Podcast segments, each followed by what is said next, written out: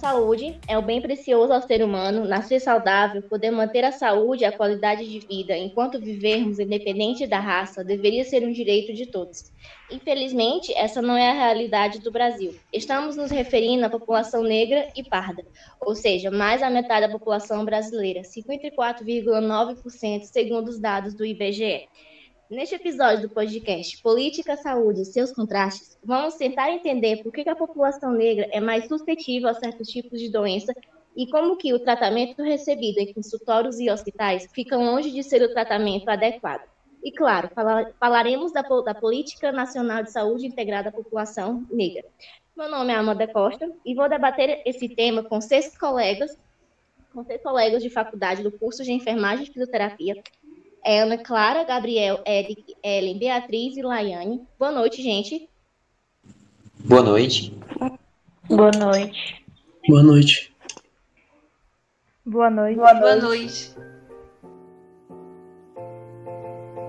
É, antes de iniciar a nossa roda de conversa, vamos tentar entender um pouco da Política Nacional de Saúde Integrada à População Negra. Bom, é, essa política é um compromisso firmado com o Ministério da Saúde no combate às desigualdades do sistema de saúde, o SUS, ou seja, é na promoção de saúde da população negra de forma integral, considerando que as inequidades com saúde são resultados de injustos processos socioeconômicos. Para tentar melhor entendermos quais são esses processos socioeconômicos, esses fatores, gostaria de convidar a Ana Clara para explicar mais por que a população negra é, até atualmente, ela ainda sofre com a discriminação não só racial, mas também no âmbito da saúde. E por que, que foi necessário uma política feita, uma política brasileira, para que a população negra tenha direito em si um benefício de saúde, ou seja, uma qualidade de saúde positiva?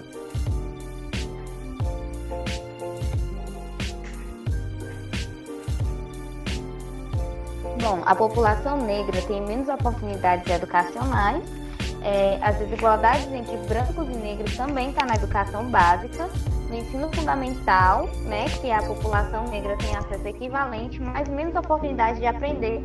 E no ensino médio, desigualdade no acesso na aprendizagem.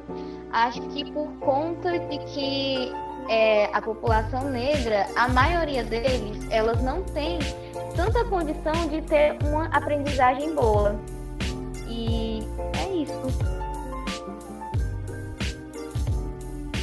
Então, é, as desigualdades que o negro enfrenta diariamente no seu cotidiano está relacionada com fatores educacionais, pois, de certa forma, ele não tem a base de estudos concreta para que saiba dos seus direitos, é isso? Isso mesmo. É, de uma forma também, eu acredito muito de fato na questão da desigualdade é, a gente pode também, muitas das vezes, é, Amanda, fazer a comparação de que até mesmo crianças e adolescentes que estudam é, em escolas com uma classe muito mais alta, é, elas têm sim uma grande diferença de, de nota de aprendizado, de algo de aprender coisas muito maior do que aquelas crianças que estudam ou que nem mesmo têm a oportunidade de estar numa escola em si, de ter um recurso básico de educação que creio eu que seja necessário para todas as crianças, porém por conta da desigualdade dessa questão racial, eu creio que isso interfere muito na qualidade de vida dessas pessoas interfere bastante, principalmente é, no trabalho, né? Que eles vivem procurando, é,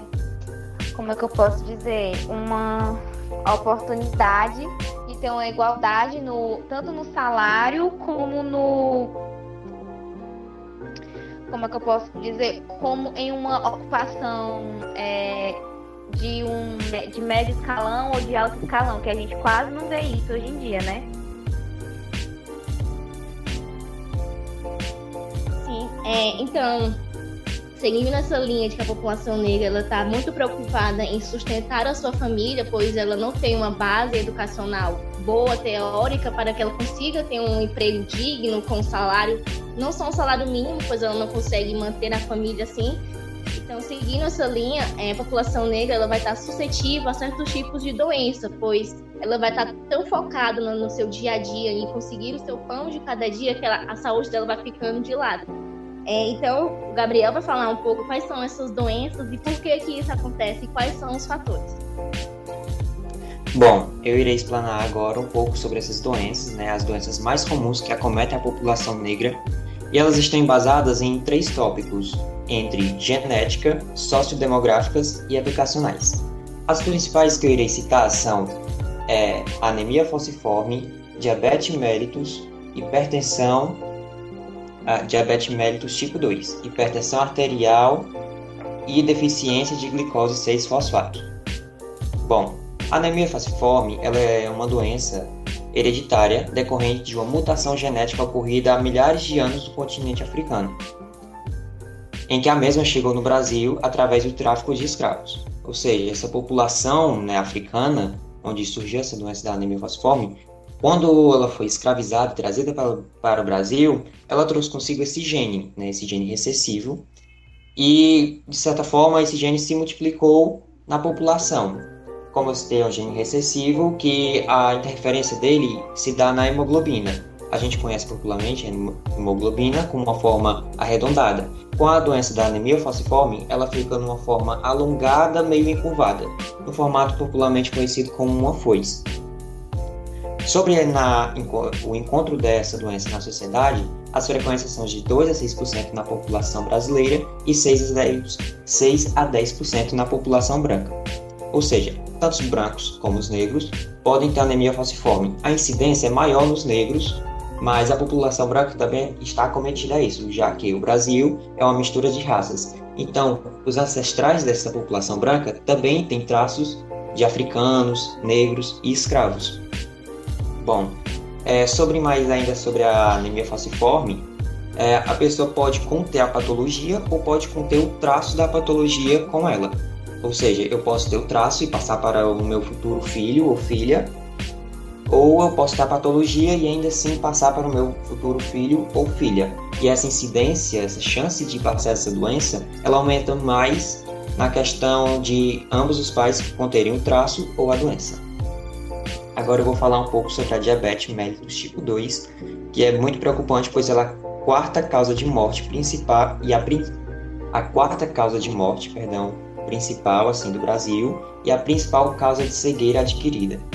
Além de ela causar problemas renais e cardíacos, eles podem ser causados por certas incidências que eu irei citar ao decorrer da minha fala. É uma doença que ela atinge com mais frequência os homens negros, 9% a mais que os homens brancos, e as mulheres negras também, em uma alta porcentagem. Sobre a hipertensão arterial, é uma doença que atinge de 10 a 20% os adultos. Em geral, ela é mais alta em homens negros, e de ambos os sexos, tanto homens e mulheres, mas homens negros eles recebem um grande destaque. É, e a hipertensão ela também tem influência genética. Um dos fatores causadores do AVC pode ser a hipertensão arterial. Então, é muito importante que tenha esse diagnóstico prévio, que tenha esses cuidados em relação à hipertensão, pois ela, em um momento muito avançado, ela pode chegar a atingir um acidente vascular cerebral já é uma coisa bem mais grave. Bom, tanto a diabetes mellitus tipo 2 como a hipertensão arterial não se sabe ainda o principal motivo delas serem mais prevalentes nessa população negra. Mas de acordo com profissionais e estudos, essas pessoas tendem a ter certas incidências, que são elas maior, maior chance de baixo peso ao nascimento, hipertrofia cardíaca, declínio da função renal e tendência à obesidade. Questões também como sociodemográficas, a região que mora é muito difícil de conseguir uma, ir à unidade de saúde, ou ter uma assistência de um profissional, ou questões educacionais sobre não se portar com a doença, não ter conhecimento suficiente sobre a doença e achar que não dá a devida importância, são fatores que também impulsionam, né, tanto na diabetes mellitus tipo 2 como na hipertensão. Mas tanto a hipertensão como a diabetes, elas podem ser controladas quanto antes forem diagnosticadas. Então, é recomendado que os profissionais de saúde recomendem a essa população que exames sejam feitos mais frequentes e o mais cedo possível, para que, caso tenham, o diagnóstico seja mais breve e seja procurado soluções logo. A deficiência de glicose 6-fosfato ela apresenta uma frequência relativa, é, relativamente alta em negros americanos, no Brasil também e populações do Mediterrâneo. Ela é causada por uma falta de uma enzima que resulta na destruição de glóbulos vermelhos, levando à anemia hemolítica, e por ser um distúrbio genético ligado ao cromossomo X, ela é mais frequente em homens negros que podem resultar em hemólise. Bom, olhando toda essa perspectiva das doenças, das questões sociodemográficas e educacionais, é evidente que os negros, elas ainda carregam esses, esse prejuízo, assim podemos dizer, aqui na minha fala, sobre eles terem essas doenças, né? A mais, além de que a igualdade no Brasil, ela não, não existe essa igualdade. É totalmente desequilibrado, desorganizado. Então, populações muito ricas, outras muito pobres, e na maioria das vezes nós sabemos que os negros, de certa forma, são mais pobres.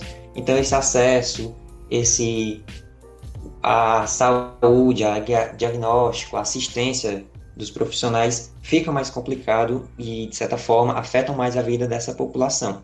E boa parte do, da população que é que recebe o SUS, né, como atendimento, é população negra.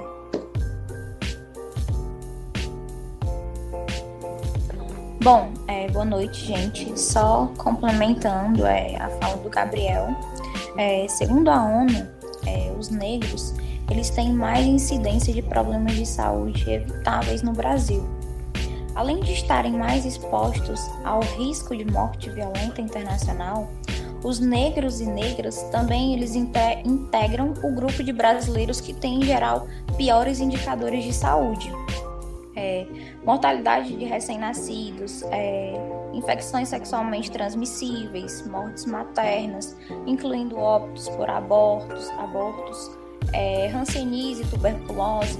É, estes são alguns casos dos problemas de saúde evitáveis mais frequentes entre a população negra, tanto em comparação ao contingente branco quanto em relação às médias nacionais. É, além de estarem mais expostos é, ao risco de morte violenta, como tem indicado né, a Vida Negras da ONU, os negros e negras também integram um grupo de brasileiros que tem em geral os piores indicadores de saúde e que relevam as estatísticas oficiais citadas pelas Nações Unidas. Segundo o Ministério da Saúde, 55% dos casos registrados de AIDS em 2016 ocorreram em pessoas negras e 43% em pessoas brancas.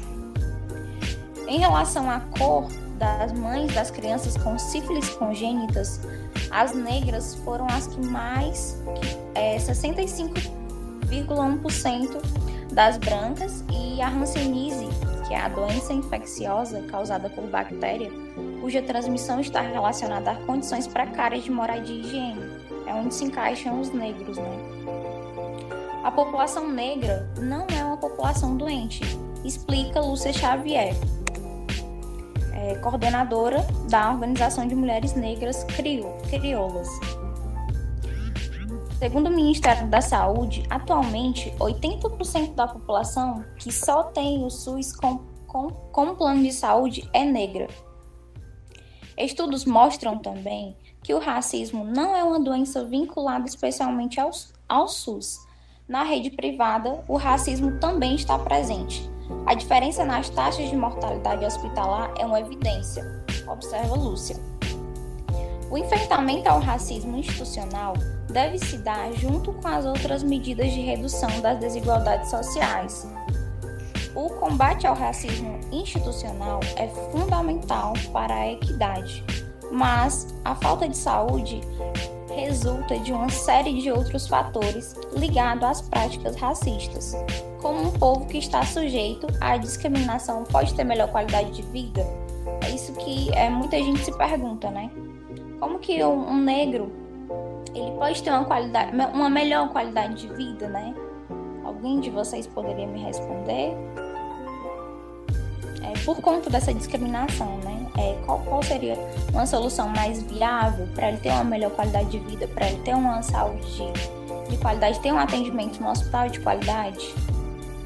É, eu creio que, como já foi citado anteriormente, que a base de todos os problemas está na base mesmo escolar, na base que, de, uma, formação escolar adequada, pois de certa forma a população negra ela não tem essa base escolar e acaba que interferindo nos, nos, outros, nos outros campos, principalmente na, do conhecimento de forma geral e, e da, de adquirir um trabalho digno.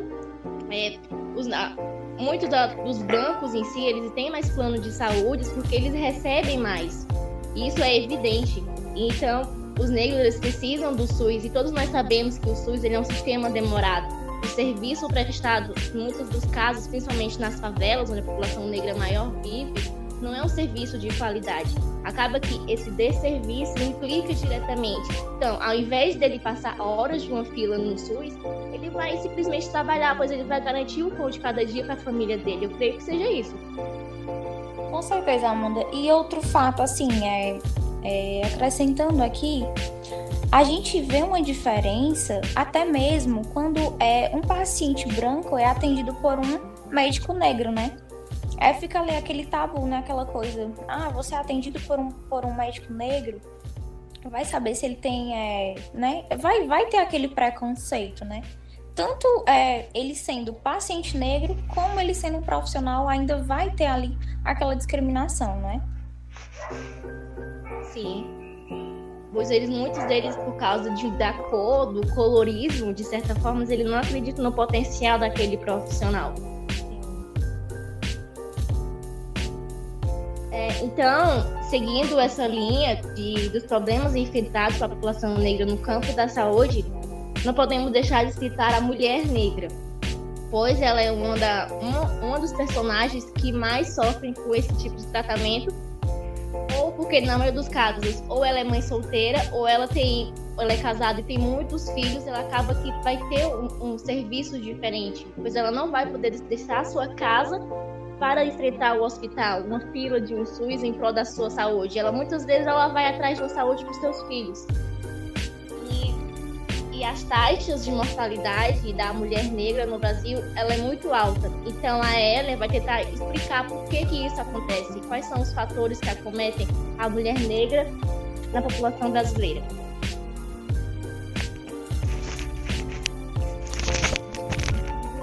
Nos serviços de saúde também é muito comum ocorrer a, a discriminação, né, por causa da cor da pele. Ou seja, são é, oferecidos melhores atendimentos a determinados grupos sociais em razão da sua cor, da sua etnia. É muito comum ocorrer a discriminação é, no atendimento hospitalar.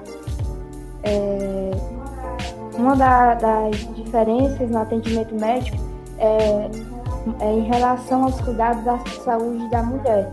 De acordo com dados de uma pesquisa, é muito evidente a desigualdade no atendimento médico. É, entre as dificuldades, o racismo é uma das principais barreiras para que essas mulheres é, encontrem dificuldades no acesso à saúde. De acordo com a Pesquisa Nacional de Saúde, é, mostram dados que a população negra ainda tem menos acesso à saúde em comparação com a população branca. A quantidade de pessoas que consultaram um médico é maior entre pessoas brancas, é, com um percentual de equivalente a 74,8%, enquanto pessoas negras com um percentual apenas de 69,5%. A partir de dados como este, percebemos o quanto é presente a desigualdade em nossa sociedade. É, a Pesquisa Nacional de Saúde também estimou que esses 60% das mulheres brasileiras de 50 a 69 anos de idade realizaram exames de mamografia. Esse cuidado foi mais observado entre as mulheres brancas, com um percentual de 66,2%, é, e as menores proporções foram observadas entre as mulheres negras, com 54,2%. Ou seja, mais um dado né, retrata essa desigualdade racial entre as mulheres brancas, mostrando mais uma vez que as mulheres brancas têm é, mais acesso, mais facilidade no acesso à saúde, é, do que as mulheres é, negras.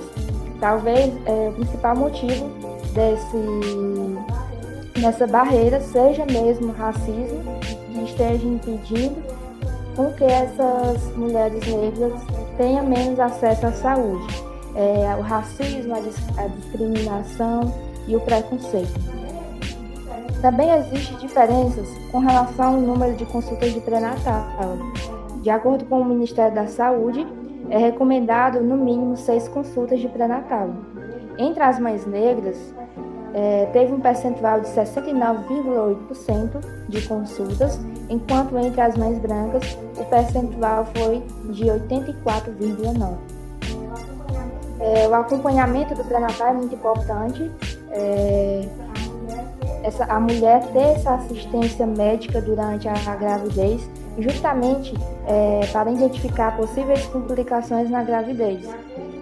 De acordo com as pesquisas, mostram que as mulheres negras têm menos acesso a essa assistência em consequência da desigualdade e do, do racismo e da discriminação. As mulheres negras estão entre as principais é, grupos é, de maior risco de morte materna, justamente por falta desse acesso é, tão importante na vida é, é, na, na, durante a gravidez da mulher.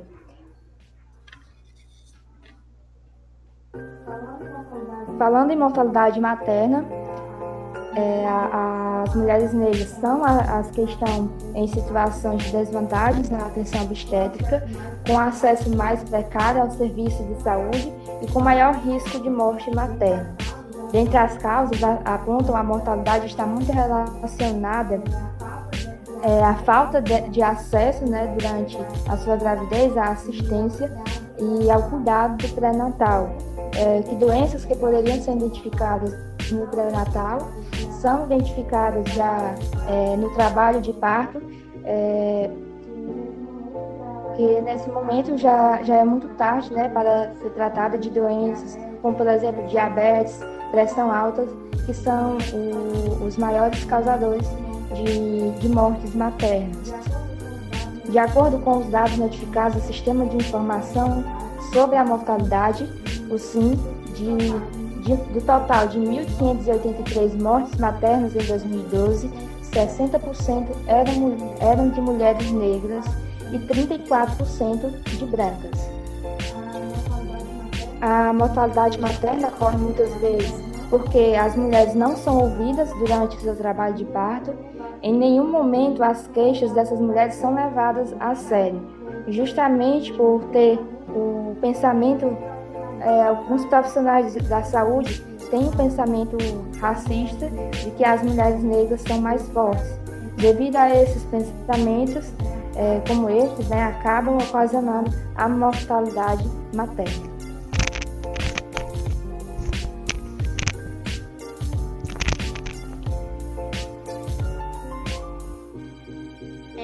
Também mostram que na hora de dar anestesia, por causa desse pensamento ultrajante, eles acabam que dão menos anestesia na mulher negra por, por ela simplesmente aguentar mais a dor, ou eles fazem expressões racistas, como que na hora ela não estava gritando, na hora ela não estava sentindo dor, principalmente pelo racismo em si, da discriminação. Acaba que muitas das vezes elas não vão mais ao médico, não vão mais ao ginecologista por essa discriminação, por esse desserviço que a, a mulher negra enfrenta no cotidiano da saúde dela, principalmente no neonatal. Se alguém quiser acrescentar mais alguma é. ideia, fica à vontade. Amanda, eu acho que a, nem é, não só na hora do parto, né? Ela sofre complicações racistas durante toda a gravidez, durante o pré-natal, durante consultas ao médico, por como você mesmo disse, por ela ser negra, ela vai sofrer preconceitos. É, por, por, por exemplo, ela está numa fila de um, de, um, de um ambiente que ela precisa ter prioridade, pelo fato dela ser negra, ainda vai ter, né, uma, uma discriminação ali, né, mesmo ela sendo gestante.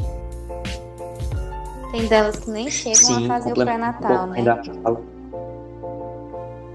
também, às vezes elas não conseguem fazer o pré-natal, Ana Clara, por não terem condições, né? Por é, as condições precárias de, de saúde para o negro é muito complicado, né? Elas vão ter complicações na gravidez e possivelmente é, na hora do parto também, né? Sim, complementando também um pouco, é, às vezes até no questão de atendimento no pré-natal ou momentos antes da, da, de ter a luz do bebê, é, às vezes são o atendimento ele não é um atendimento tão especializado e tão é, como deveria ser, né, de acordo com algumas algumas questões de preconceitos que estão integrados na, na estrutura pessoal da pessoa. Então, um atendimento que ela faria com uma pessoa, um conhecido, um atendimento que ela faria com uma pessoa branca, ou alguém mais popular, ou alguém talvez não tão conhecido, né? Ela talvez não faça um atendimento tão, tão assim especializado, tão abrangente como ela vai fazer com uma pessoa negra, às vezes questões mesmo de racismo. Existe casos.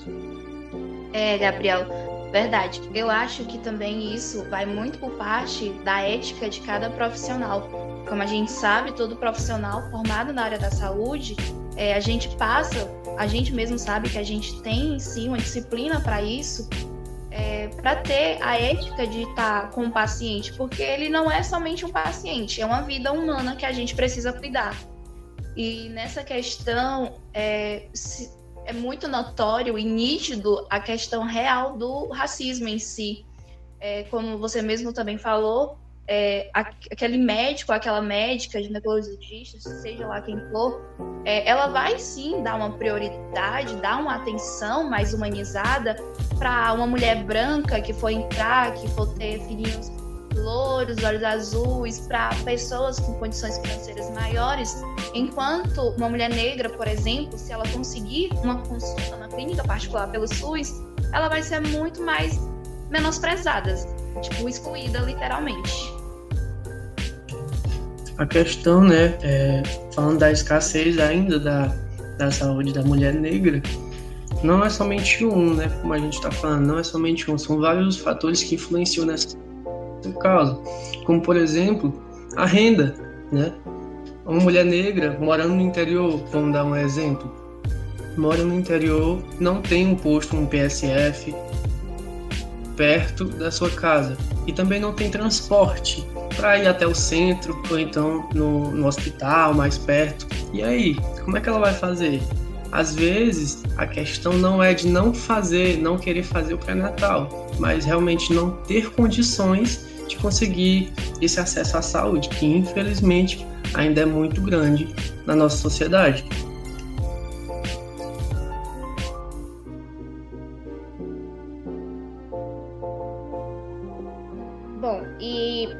De tudo isso que foi colocado aqui em pauta, tudo que foi debatido, qual a diferença da saúde prestada para a população negra para o branco?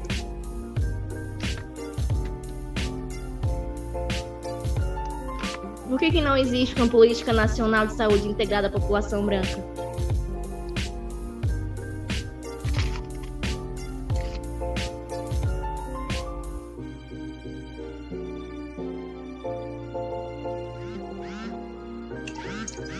Bem, é, passando agora para um outro fator não relacionado a doenças para a população negra em si, falando com relação ao privilégio branco. É, o que seria, inicialmente, para falar, o que seria esse privilégio branco? O privilégio é um direito especial de um grupo sobre a maioria.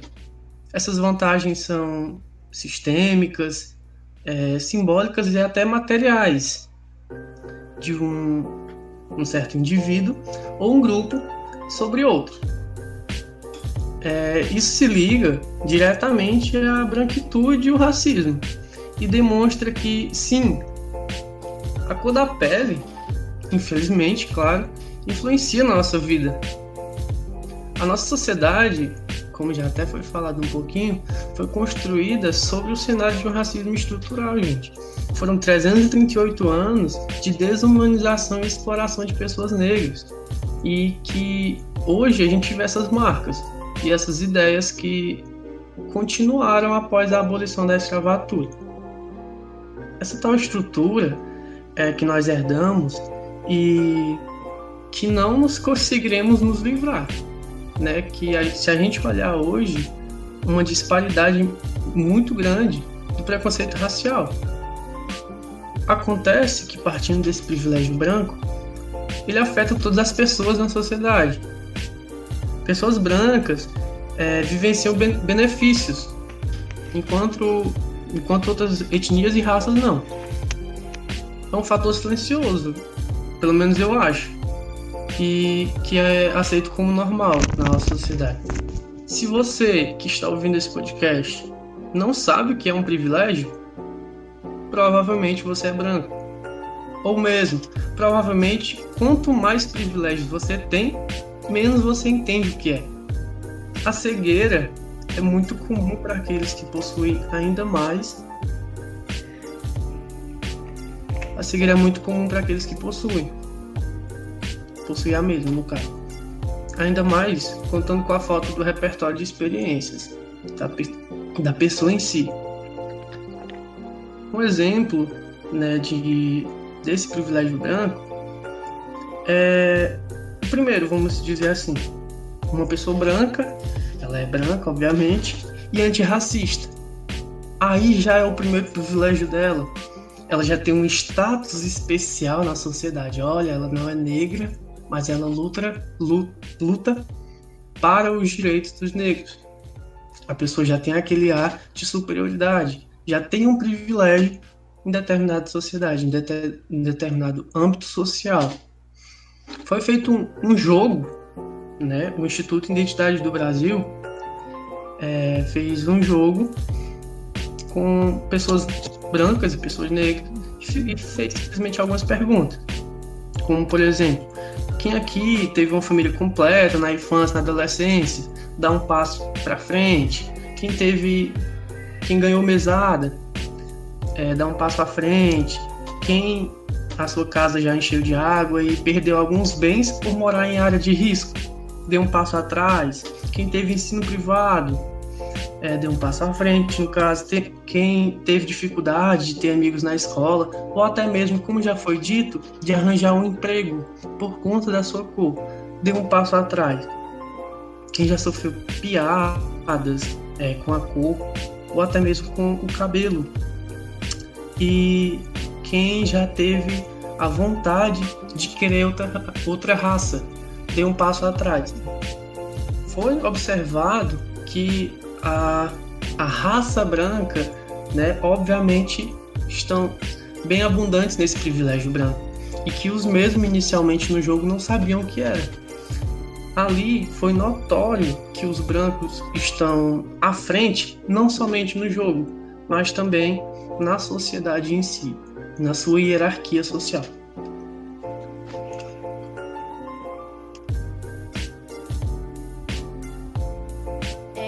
Foi falado que quando as pessoas veem um branco é, fazendo política, é,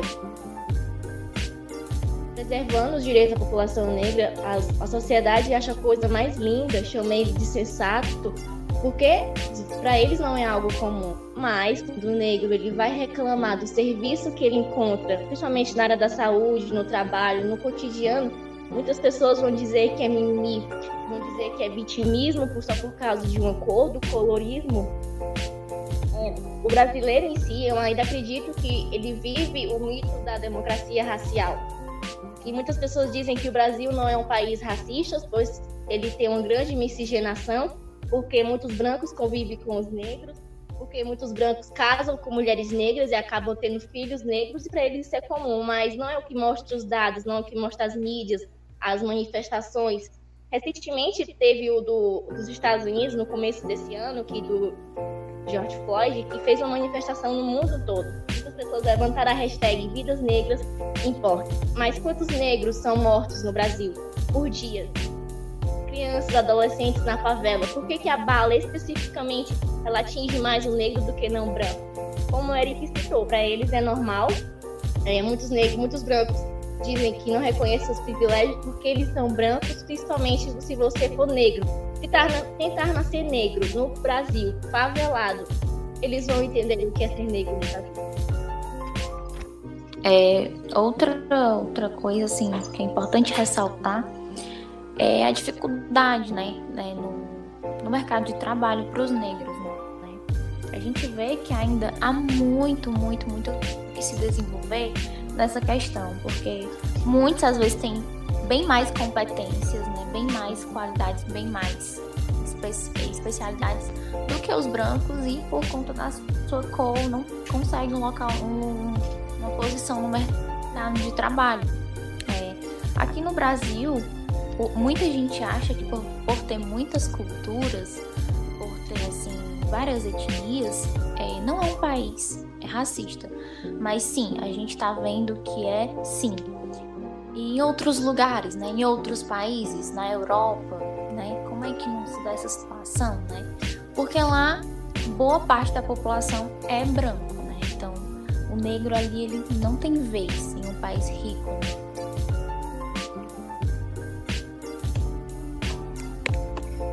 Foi, foi muito bem citado que a Amanda disse com relação à favela em si, né?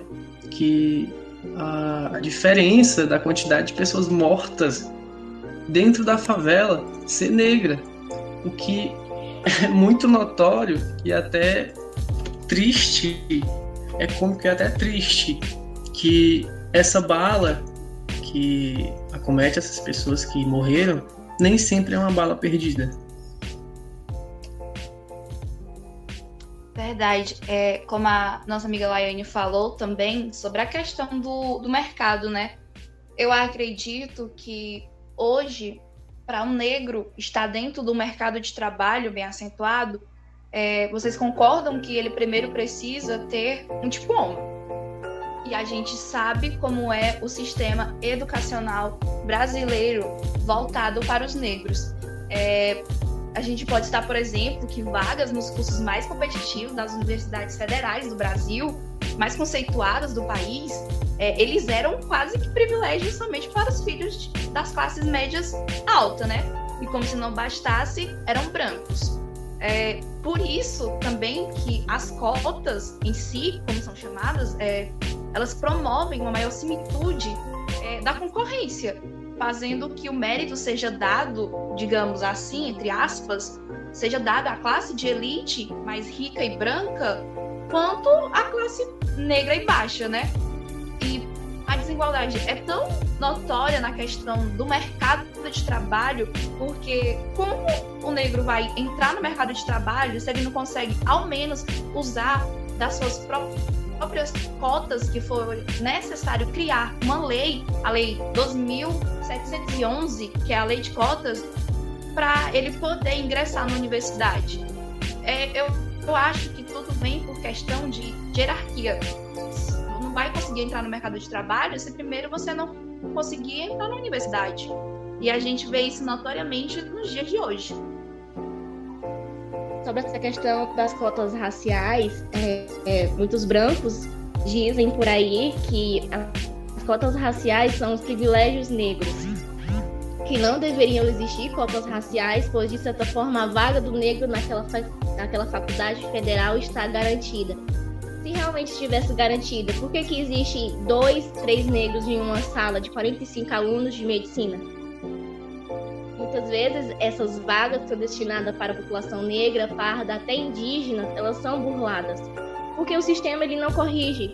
As pessoas que estão lá conferindo os documentos, elas não vão corrigir.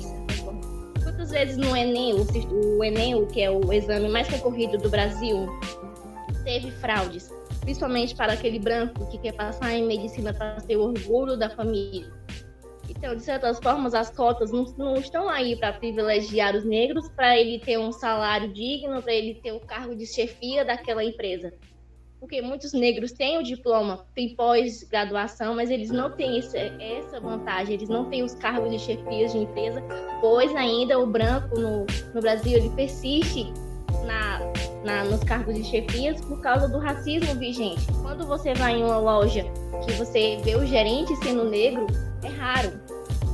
É, recentemente o Magazine Luiza não fez, não fez a que ele ia, o, o, todos os treineiros deles iam ser a população negra. E teve um alvoroço, uma manifestação no Brasil, porque os brancos disseram que isso era o privilégio negro. Mas não existe privilégio negro. Até disseram que existe, que até que era racismo reverso, sendo que nem existe racismo reverso.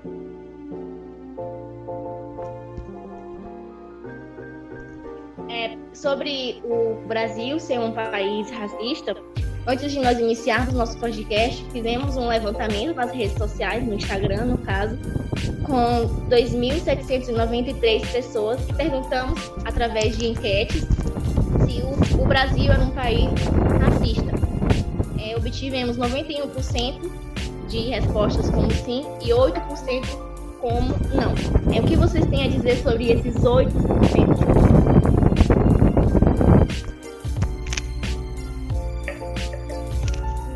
acho que isso entra muito no que o Eric falou. É, não tem como não falar que o Brasil ele não é um país racista. A gente vê isso todos os dias, isso todo dia grita aos nossos olhos. É, sobre essas pessoas, esses 8%, no caso 50 pessoas, 56 pessoas, perdão, eu acho que vai muito com o que o Eric falou. É, que dessas pessoas não sabem nem ao menos que elas próprias têm o privilégio porque chega a ser hilário a gente ver esse tipo de resposta de falar que não existe racismo em um país onde a cada hora morre um negro por bala perdida, por asfixiamento, por falta de ar, porque bateu a cabeça em um canto, ou seja lá o que for. Realmente chega a ser revoltante e hilário. Eu acho que essas pessoas que colocaram que não, que o Brasil não é um país racista, eu acho que falta mais um, uma abrir o campo de perspectiva e ver o cenário atual em que nós estamos. Observar o campo da mídia, o campo da saúde, da educação, é, da socialização, das empresas, uma, uma, um simples atendimento, um simples olhar, ou um simples. coisas simples do dia a dia. Então, se abrirmos nosso campo de vista para essas coisas, é possível perceber que o Brasil é sim um país racista, na minha perspectiva, claro. Foi atendido por algum médico negro, 38% para sim e 41% para não. E o racismo em torno do panorama atual é um tabu, 81% para sim e 17% para não.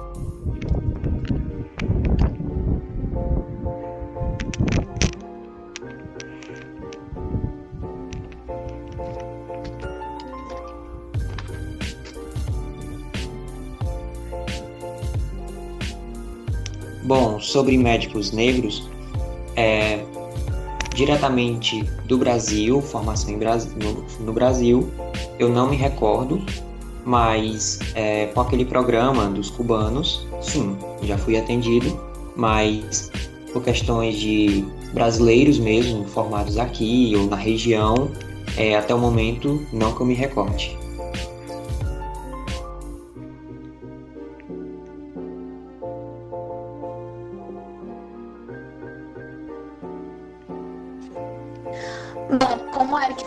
Anteriormente, é, os negros eles têm, eles têm menos acesso ao alimento médico, né, consultam-se menos dentistas, encontram mais dificuldades para obter medicamentos recitados e possuem menos planos de saúde quando comparados à população branca.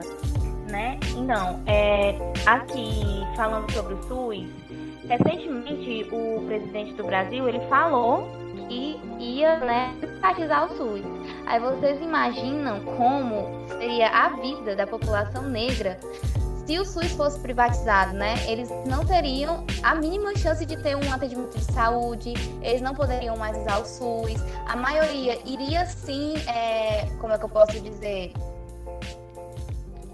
A óbito também, porque tem muito. É, muitas, muitas pessoas é, negras, elas também têm bastante é, elas têm doenças e às vezes é, nem, é, nem conseguem tratar pelo SUS, porque muitas das vezes também os exames são muito demorados, né? Então, é, fica aí o questionamento.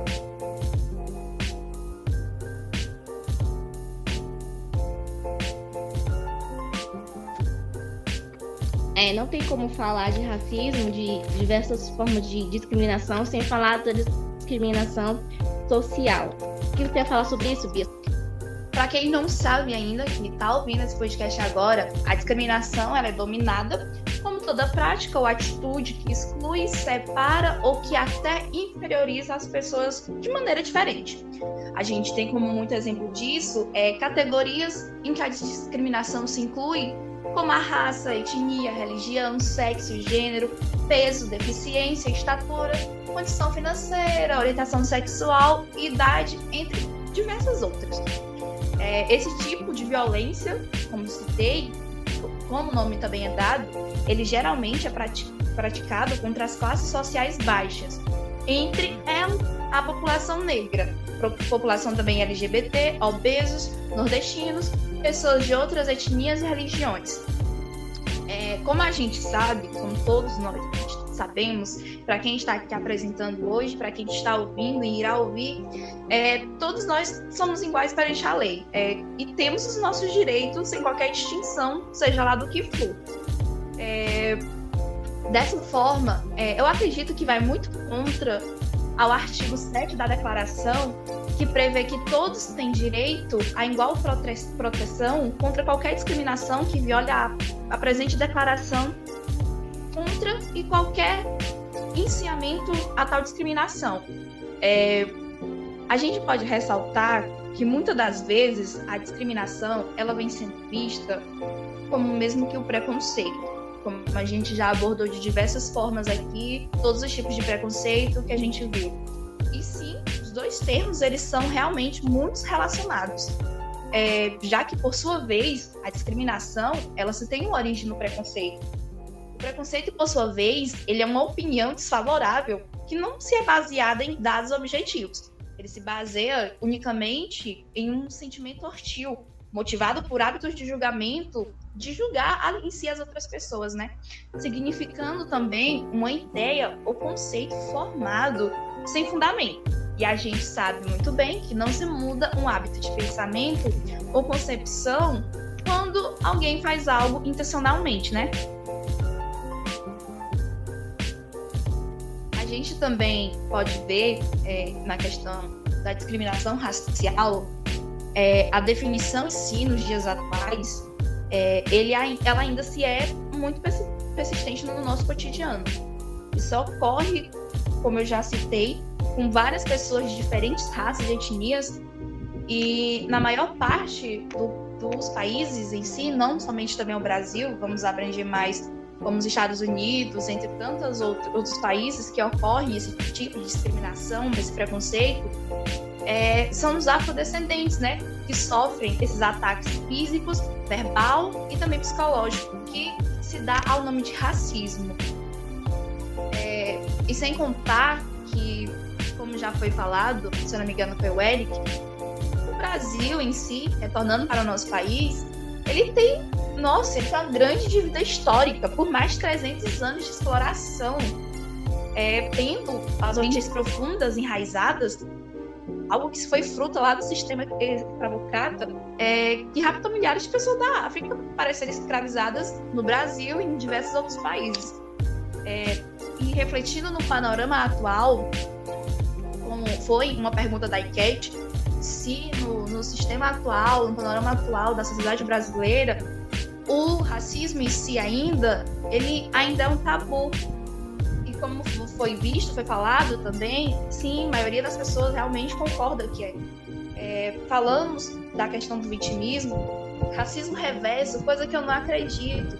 Foram 300 anos de exploração. O Brasil foi o último país a, a, abolir a escravatura. Então, é uma coisa que, sinceramente, é, é uma é refletido, é, é, é notória a desigualdade de oportunidades entre os brancos e os negros que por sua vez ela é muito nítida e grita aos nossos olhos, é, sendo em classe com maior taxa de desemprego, menor, menor poder aquisitivo também, vulnerabilidade social e entre tantos outros problemas que as pessoas negras vivenciam nos seus dias, coisa que brancos, volto a repetir, coisa que brancos que têm seus privilégios não sabem o que é pelo menos acordar com medo de levar uma bala na cabeça, simplesmente por estar carregando uma mochila preta ou por estar andando com um capuz no meio da rua.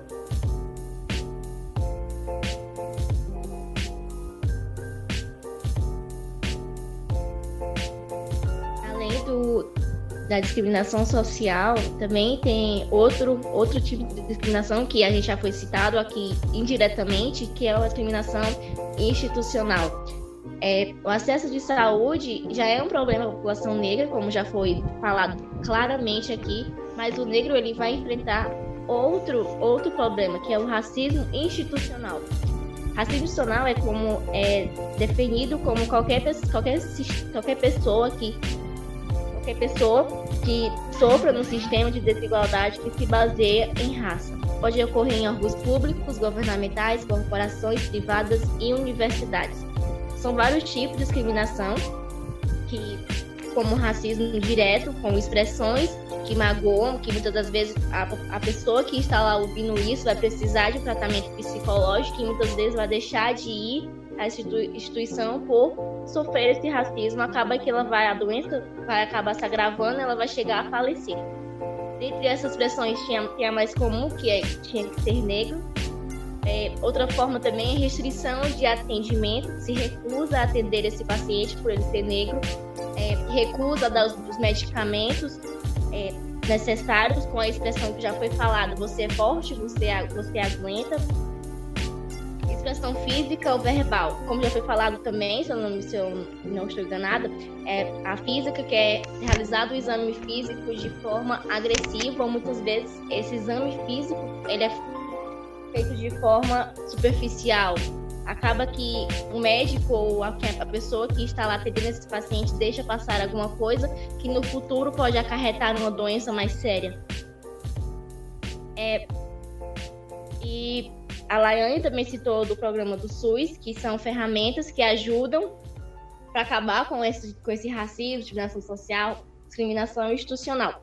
É, antes de acabarmos esse podcast, é, gostaria de saber da opinião de vocês quais tipos de ferramentas pode se usar para acabar com essa com esse racismo com essa democracia do racismo principalmente na saúde também no cotidiano do negro bom Amanda é, eu acho que pelo nosso contexto histórico que eu citei eu creio que não seja nem acabar dizimar ou dar um fim ao racismo mas sim atenuar a questão do problema que a gente vive, né? Eu acho que a conscientização vai muito é, da classe, da hierarquia de família. A gente pode ver que uma criança, ela não nasce racista. Ela não nasce apontando para outra e falando é negro, é preto, é sujo.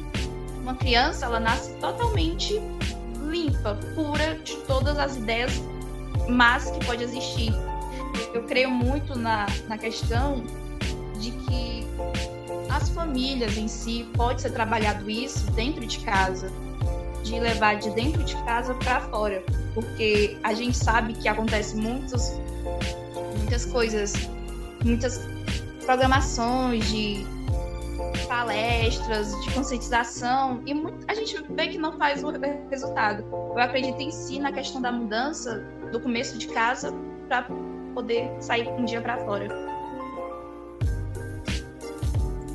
Eu também concordo com a fala da Beatriz, pois a educação basal, a de casa mesmo ali, em que a pessoa cresce, né, até ali sua fase de adolescente, vai embasar muito a visão desse jovem, desse adulto, desse idoso futuramente, pois são todos esses as palavras, os conselhos, as dicas que os pais podem dar, educação em si, ela vai refletir muito na vida do adulto é, posteriormente. Então, esses adultos, esses jovens que têm às vezes uma atitude racista, um olhar racista, preconceituoso, é, pode ser investigado que na sua educação talvez nunca foi falado sobre isso, ou os pais também apoiam o racismo, ou os, os pais não se importam sobre é, essa questão. Então a criança ela cresce achando que racismo e preconceito são coisas que não, se, não devem se importar para ela, e posteriormente, se ela não tiver um conhecimento ou um choque de realidade que mude seu pensamento durante sua vida, é, isso fica um ciclo vicioso, uma bola de neve. Então ela vai passar para o filho dela, que pode passar para o filho dela, e assim vai por diante. Mas é, a gente espera que com esses podcasts, com que a mídia, com o que é relatado, o que é apresentado, as pessoas possam mudar essa visão delas, as pessoas possam se conscientizar e quebrar de vez essa bola de neve que cresce cada vez mais. Como todos nós sabemos, né, que a educação pode mudar o mundo, e a gente já falou também que o início de tudo parte né, né, da educação da população em geral. Eu acho também que uma das formas para poder, como a Bia falou, atenuar esse tal problema seria é, colocar em prática realmente a Lei 10.639, né, que é aquela que a professora já até falou para a gente, que é, se torna obrigatório no currículo da rede de ensino a história e cultura afro-brasileira e africana. Uma coisa que pelo menos eu não tive muito na minha grade curricular. Eu acho que é extremamente importante esses princípios para que desde pequeno as crianças, de maneira geral, possam saber o que essa população negra sofreu e ainda sofre na nossa sociedade.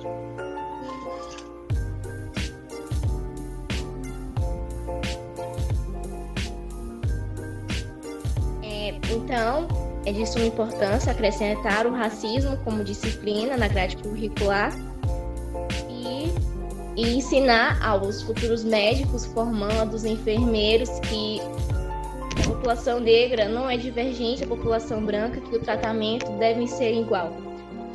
É, agradeço a participação de todos por essa verdadeira aula de conhecimento. E, e esse é o episódio de hoje do podcast. Ficamos por aqui.